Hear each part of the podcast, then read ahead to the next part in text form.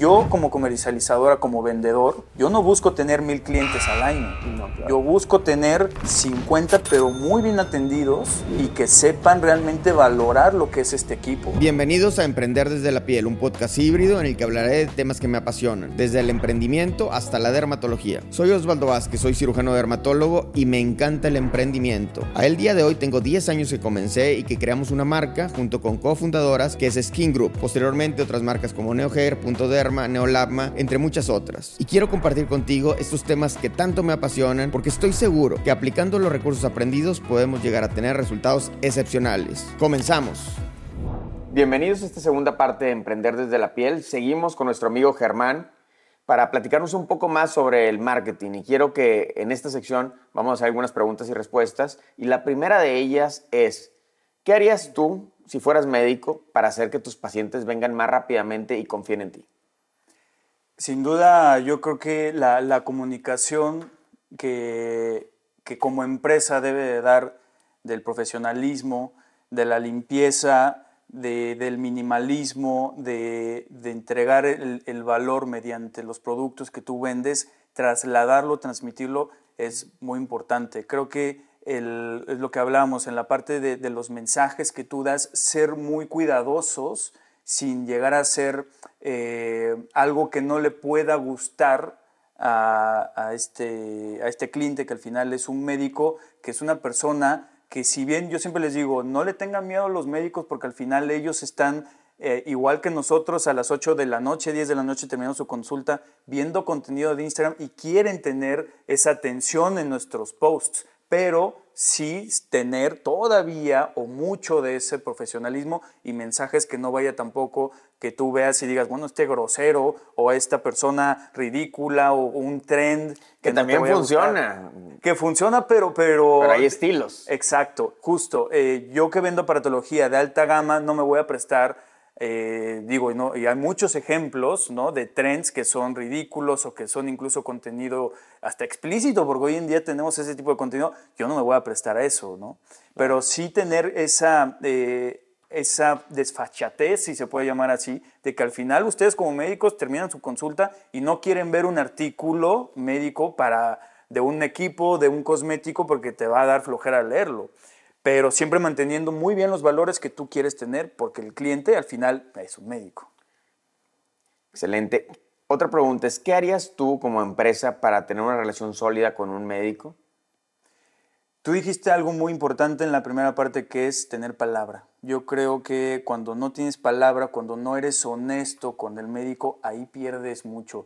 Es muy difícil eh, que tú puedas volver a ganarte, no solamente eh, hablando ahorita que mi cliente es un médico, sino en general, ¿no? Cuando tú compras algo eh, de un proveedor en Amazon y te llega mal y todo, no vuelves a comprar. Pero acá todavía tenemos más reto porque lo que vendemos es de alta gama y son productos al final que, que no son... que no cuestan dos pesos, ¿no? Es algo que debes de tener mucho en eso. Si estás vendiendo calidad, la calidad en la atención es súper importante siempre respetar lo que prometes eh, y no solamente prometer de más, porque llega a pasar, esa es una realidad, ¿no? Como vendedores de repente, para ganarnos al cliente, y tengo que decirlo, eh, queremos como que ofrecer de más, prometer, pero siempre es importante respetar eso, porque si no, es muy difícil volver a ganarte la confianza. Entonces creo que eso sería como que la parte. Después, obviamente, y va de la mano el servicio postventa, ¿no? Si tú compras un producto, eh, llámese el ejemplo que hablamos de los tenis o, un mueble o algo y se te descompone, en este caso un, un equipo, y tú ya, digamos, pues te lavas las manos, vas a decir, bueno, está bien, va, me dejas con este problema, pero no te vuelvo a comprar. Y nosotros como vendedores en esta industria, que aparte es pequeña, no es una industria tan grande como otras industrias, eh, tenemos que pensar a largo plazo. Yo no, yo no te vendo un equipo y ya, te veo en, siete años. No, la idea como comercializadora es tener un cliente fiel y que confíe en mí para que cuando llegue Germán, ah, Germán me trae soluciones en aparatología, siempre algo nuevo, ¿no? ¿no? No sustituto, pero complementario. Y, y, eso como empresa también queremos eh, tener diferentes gamas para que no perdamos esa atención con el cliente. Entonces, esas dos cosas para mí son súper importantes tener a la hora de vender. Ahorita que estás explicando eso de alta gama, me gustaría que explicaras la diferencia entre una alta gama, gama media, gama baja. ¿Cuáles son las diferencias, qué beneficios y qué riesgos hay también? Sí, ese es un tema muy importante porque yo creo que como cliente o como doctor tienes que primero cuestionar el origen del producto y, cuestionar la calidad del mismo, porque una cosa es el precio, pero el precio muchas veces se determina por lo que es la oferta y la demanda. Es decir, si yo traigo un, producto de dudosa eh, procedencia, pero el, doctor, porque está de moda, eh, está dispuesto a pagarlo, pues yo lo puedo vender en lo que yo quiera. Pero eso no quiere decir que sea buen producto. La diferencia entre estas tres es simplemente el origen. El origen, pero a partir de ahí, de la calidad, ¿no? Eh, es muy importante no solamente decir, ah, es que el equipo es italiano, está perfecto. Luego llegan a ser marcas italianas, pero que tienen piezas en otros tipos de, países, incluso asiáticas. No por eso estoy diciendo que los asiáticos son malos, al contrario. Pero nada más tienen el nombre de que son italianos o finlandeses o, estadounidenses o de lo que tú me digas. Pero... Daneses. O daneses, sí, sí, sí. O de, o de otras partes del mundo, pero siempre eh, tener mucha información y decir, bueno, a ver, asegúrame, yo, yo haría esto, ¿eh? asegúrame dónde está la fábrica, eh, incluso si se puede visitarla muchísimo mejor, eh, y saber realmente la tecnología. Ahora, ok, ya lo compras y todo, ¿cómo te das cuenta tú entre que si es alta, media o baja? al final de cuentas, cuando ya lo trabajas. Esa es una realidad. Entonces, ahí también como marca, por eso yo te decía al principio que, que lo más importante es tú creer en tu producto, saber que no le va a fallar, porque, ok, ya lo vendes y lo vendiste muy caro, pero si en un año le empieza a fallar, el médico va a decir, entonces lo que me vendiste no es de alta gama, ¿no?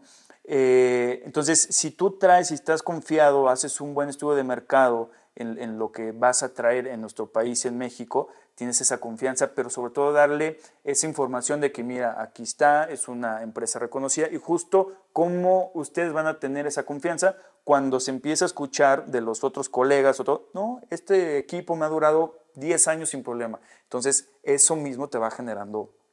Es lo mismo que los médicos, ¿no? Finalmente, si yo atiendo a un paciente y le resuelvo un problema, él me va a recomendar y lo viene por otro problema y se lo resuelves. Es lo mismo en los equipos, ¿no? Si tú llevas un equipo, lo vendes X o muy caro o muy barato, pero no da los resultados o lastima a tu paciente, pues obviamente que que no es un buen equipo. Y eso sí es importante tomarlo en cuenta porque desgraciadamente luego hay tecnología que, como tú lo dijiste, no vale dos pesos y no, vale millones. Y hay otro que vale cientos de miles y dicen que es lo mismo y realmente no es lo mismo y por tanto tiene diferentes precios y costos, pero no solo que no hace lo mismo, sino que también puedes tener riesgo de quemar al paciente, de dañarlo, etc. Entonces creo que toda esa seguridad, esos estudios clínicos y esa tecnología y patentes es lo que tú pagas en un equipo, que eso es súper importante para tenerlo y para aprovecharlo. ¿sí? Y me gustaría, ya que estamos hablando de esto de las gamas, también que tú me digas, tú como, como empresario, como vendedor de equipos, este, ¿cómo le haces para explicarle a un médico que no sabe nada de negocios cómo va a ser que un equipo que cuesta 2 millones de pesos, por ejemplo, o 3, sea rentable? Eh, ese es un reto muy importante. el mundo de la aparatología médica estética ha cambiado eh, enormemente, te estoy hablando de cinco años para acá. Es decir, si, si antes, hace cinco años, eh, pensar que íbamos a vender estos, este tipo de tecnologías, que sí, en, en Europa son muy famosas, en Estados Unidos lo mismo, eh, pero aquí en México costó o cuesta todavía convencerlos en esa parte. ¿Cómo nosotros tratamos de hacerlo? es obviamente mostrando todos los beneficios y bondades que tiene la tecnología. Lo que dices es muy cierto. Siempre mostrar, obviamente, eh, la parte de resultados es muy importante, la parte de tecnología, longitudes de onda, eh, los tratamientos que puedes hacer, eh, toda la parte de rentabilidad es muy importante, pero yo creo que si algo funciona mucho en, médicos especialistas, sobre todo es los estudios clínicos. Eso para mí es súper importante que yo como proveedor si no tengo la certeza de que el, producto no tiene estudios clínicos, prefiero no venderlo, porque es lo primero que me retan, más cuando hay este, eh, este, este tipo de equipos que son muy caros. Me van a decir, ok, está muy padre y todo, muy caro, pero sí funciona realmente porque yo me voy a aventar esa, ese reto que no cuesta dos pesos y quiero saber que realmente lo que me estás vendiendo y no enterarme una vez que yo pague el equipo y que ya no tenga nada que hacer con él. Entonces, eso es muy importante tenerlo en cuenta, ofrecerle y sobre todo creer en el producto para que tú llegues ya con todo, que eso es, eso es lo, lo, lo, lo padre de cuando llegas con un cliente confiado de que tu equipo tiene todo. Tiene y hablando obviamente a mí que, me gusta mucho la parte de marketing, ofrezco mucho esa parte, ¿no? De que aquí vas a tener exposición, vas a tener posicionamiento, esta marca está reconocida de tal manera, eh, eventos de lanzamiento, folletería, tal, tal, tal, que eso está muy bonito, pero sobre todo ya la parte de estudios clínicos, resultados y obviamente de convencerlos de la tecnología, porque es cierto que hoy en día la aparatología está muy competida también y hay eh, de, de origen asiático, de origen eh, de, otras partes eh, del mundo, donde compiten no directamente, pero sí indirectamente, porque al final el médico dice, bueno, si lo que decías, si esto va a ser más o menos lo, mismo, que el tuyo, pues entonces me voy por este lado. Pero entonces aquí entra otro tema que hemos hablado muy interesante en el segmentar. Yo como comercializadora, como vendedor, yo no busco tener mil clientes al año. Yo busco tener 50, pero muy bien atendidos, y que sepan realmente valorar lo que es este equipo. Afortunadamente con esta globalización, eh, porque mm, el, médico mexicano cada vez más viaja a los congresos y eso me parece fenomenal, los jóvenes y, todo el tipo de, médicos, médicos especialistas, eh, conocen entonces esas, esas eh, empresas y ya, ya vienen más confiados de que lo ven en tal congreso o de que han estado en tal capacitación. Entonces eso también es muy importante para nosotros. ¿no? Y explícanos un poquito de cómo, cómo haces tú un análisis de rentabilidad. Porque finalmente cuando tú vas a Europa, Estados Unidos y vas a traer un equipo, pues te dicen el equipo te va a costar tanto a ti, tú lo vas a vender en tanto. Pero tú para decirle al médico y que el médico que sea rentable, y te lo pregunto porque como médicos no sabemos a veces. Y dice, el equipo te cuesta 3 millones de pesos y piensas, ah, pues ¿cuánto cuesta el tratamiento? No, pues cuesta 30 mil pesos. Ah, pues con 100 tratamientos son 3 millones. Ya la hice. Pero ahí hay un consumible, hay un costo de comercialización, hay costos operativos y finalmente la utilidad. ¿Cómo tú haces ese análisis y se lo expones al médico para que él sepa cómo va a recuperar, vamos a decir, su inversión y sacar una utilidad? Sí, ahí también hay, una parte muy importante porque no todos los médicos, eh, y no deberían tampoco serlo, eh, son eh, bisneros, digámoslo, en esa parte, ¿no? Digo, hay casos como, como tú que sí tienes como que esa parte de métrica, pero no todos. Ahí el tema es, nosotros tratamos de dar la información hasta donde nos llegue, ¿no? Donde podamos nosotros dar qué es en el costo del tratamiento, cuánto le vas a cobrar, algún aproximado de lo que nosotros conocemos de que puede ser tu consumible, eh, la mano de obra incluso, ¿no? Cuánto te cuesta eh, a la enfermera o al enfermero o a la cosmetóloga que va a aplicar el tratamiento. Y, y, estos conceptos, pero al final lo que dices, este eh, costo incluso financiero, porque muchos de los equipos se hacen por arrendamiento. Entonces, si el equipo tú lo vas a adquirir en, un valor presente de 3 millones, no va a ser lo mismo lo que vas a terminar pagando en cuatro años. los intereses te pueden comer. Entonces, eso es muy importante eh, decirlo a, los médicos. Eh, nosotros obviamente hacemos, cuando presentamos las corridas, hacemos el desglose y decimos, bueno, esto va a pagar usted de intereses, entonces eso lo vamos a ir agregando. Ahora también está la parte de la deducción de impuestos, que en el arrendamiento lo puedes deducir las rentas al 100%. Entonces sí creo que eh, a nosotros hasta donde llegamos y creo que es algo importante porque al final, como te comentaba, somos asesores comerciales, no somos vendedores. Claro. Eh, llevamos en el proceso de decirle al, doctor, oye, vete por un esquema de arrendamiento o si manejas mucho efectivo, pues haz un esquema mixto, pero sí recomendamos obviamente eh, tener este conocimiento financiero, acercarse al contador o al financiero de la empresa para que podamos hacer lo mejor, porque luego mucha gente me llega eh, a decir, oye Germán, no sabía que las rentas, por ejemplo, eran deducibles al 100%, o, o al contrario, no sabía que esto iba a pagar de intereses, entonces todo una parte de transferencia y, y, cómo los intereses, o al contrario, no sabía que podía abonar a capital. Entonces, esa parte también como asesor comercial, recomendaría estar eh, y juntarse porque eh, hay unas muchas empresas arrendadoras que cada vez se meten más al equipo médico y que se vuelven también tus asesores. Entonces, levantar el teléfono y decirle, oye, eh, me están preguntando esto y cómo lo convenzo de que en vez de que sean efectivos en esto, porque al final tú tratas de hacerle un traje a la medida al doctor, ¿no?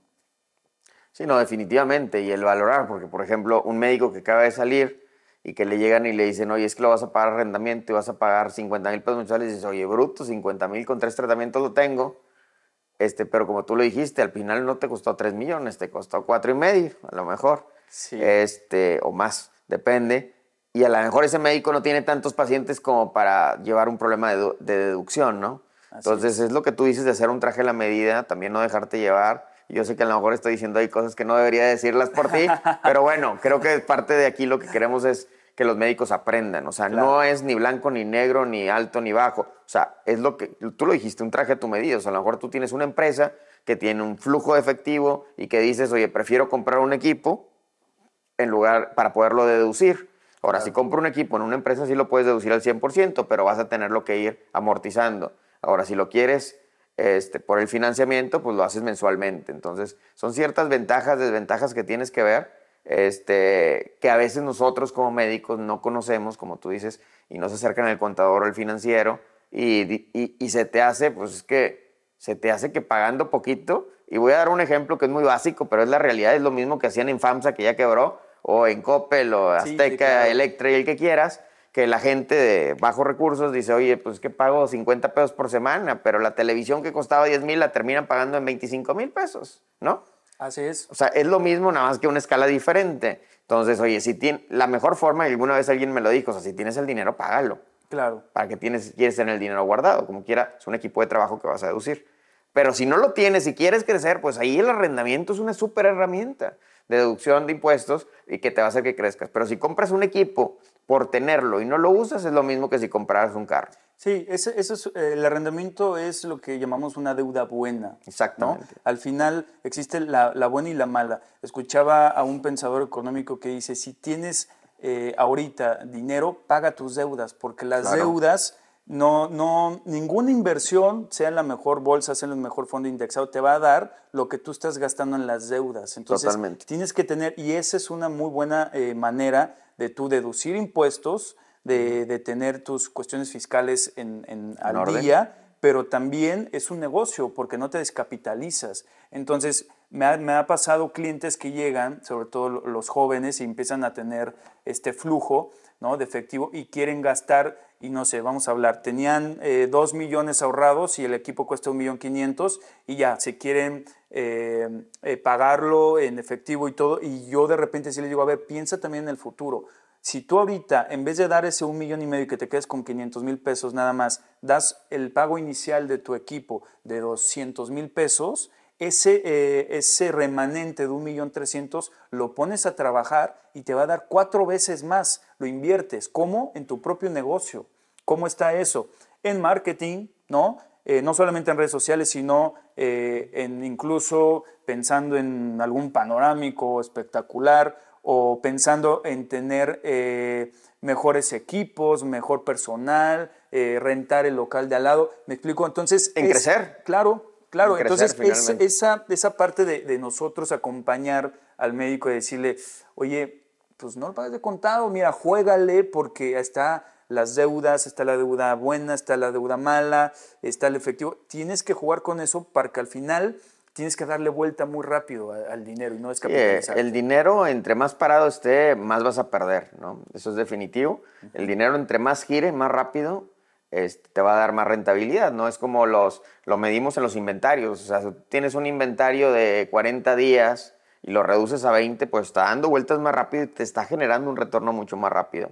Entonces es igual en los equipos, ¿no? Si tú compras un equipo y rápidamente lo recuperas, pues súper bien. Yo creo que justamente, perdón, eh, eh, hablando de este tema, eh, los rendimientos que te puede dar estos fondos indexados o estas inversiones o de incluso dejarlo en inversiones rápidas del banco, no es lo mismo que lo inviertes en un equipo, porque, y sobre todo en clínicas que, que tienen ya esa clientela, pues realmente hay casos que, que si ah, em, clínicas lo sacaron a tres años, terminan recuperando o pagando, llegando al punto de equilibrio en un año. Entonces, en esos dos, tres años que, que, le, aparte de que terminan de pagar y abonan a capital el equipo, ese equipo ya es tuyo y ya todo es ganancia. Entonces, yo sí recomendaría, y por eso el boom de la aparatología, que si van empezando o incluso quieren renovar su clínica, sí apuesten a equipos buenos porque la rentabilidad, y tú lo, y tú lo puedes constatar, es muy buena.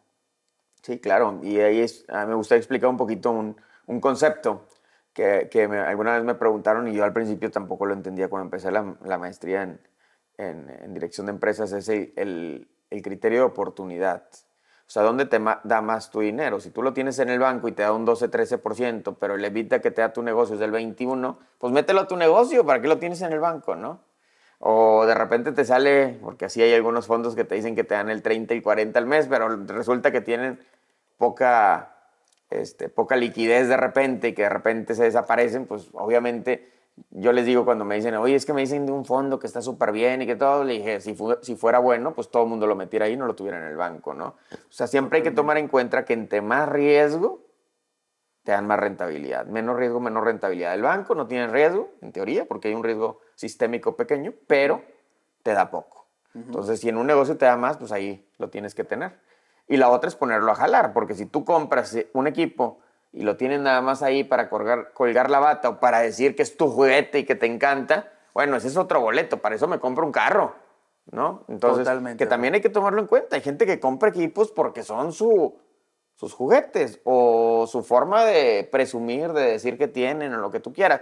Esa es una cosa diferente. Pero si lo que queremos es hacer negocio, tenemos que saber en cuánto es rentable, como tú dijiste, en cuánto, cuándo es su punto de equilibrio, cuándo empezamos a ganar y cuándo voy a recuperar porque tengo que ir haciendo una, una reserva para el siguiente equipo. El equipo que quieras se va a descomponer un día.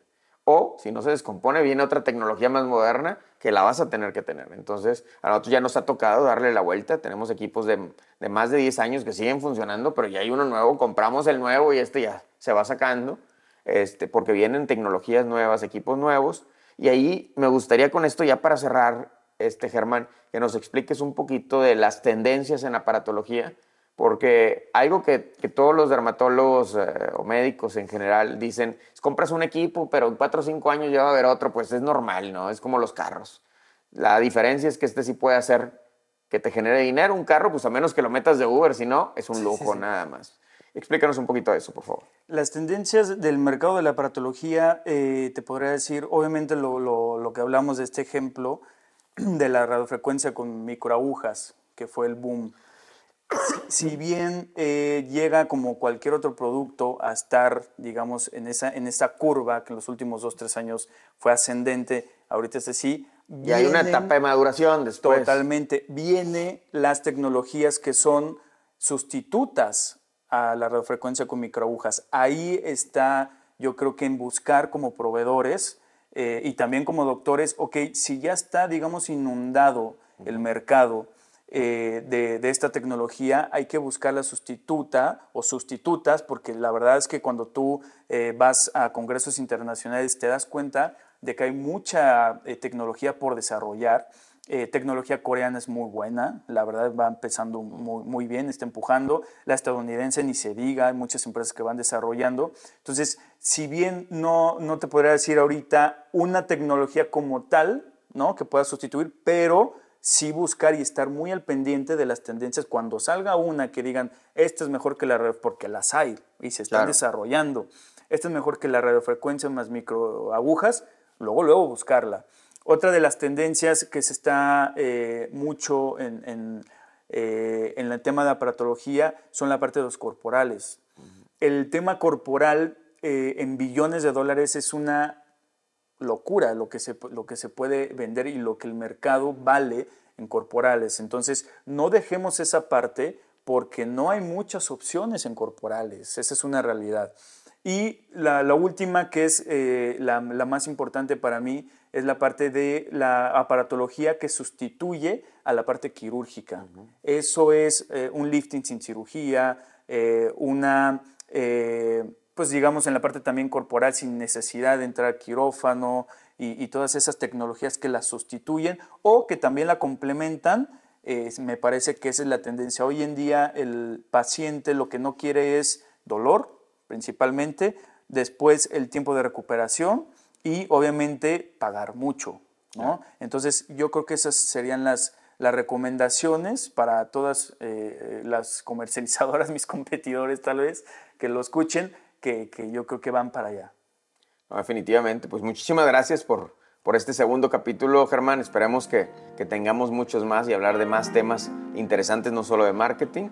Este, mucho éxito eh, y nos vemos pronto. Yo encantado, doctor. Gracias por la invitación y muchas gracias. Si te gustó este podcast, por favor compártelo. Si eres paciente y quieres una cita, escríbenos y con gusto te atendemos. Si eres médico, dermatólogo y quieres que impulsemos tu carrera, estoy para servirte. Por favor escríbeme y pronto te contacto. Muchas gracias.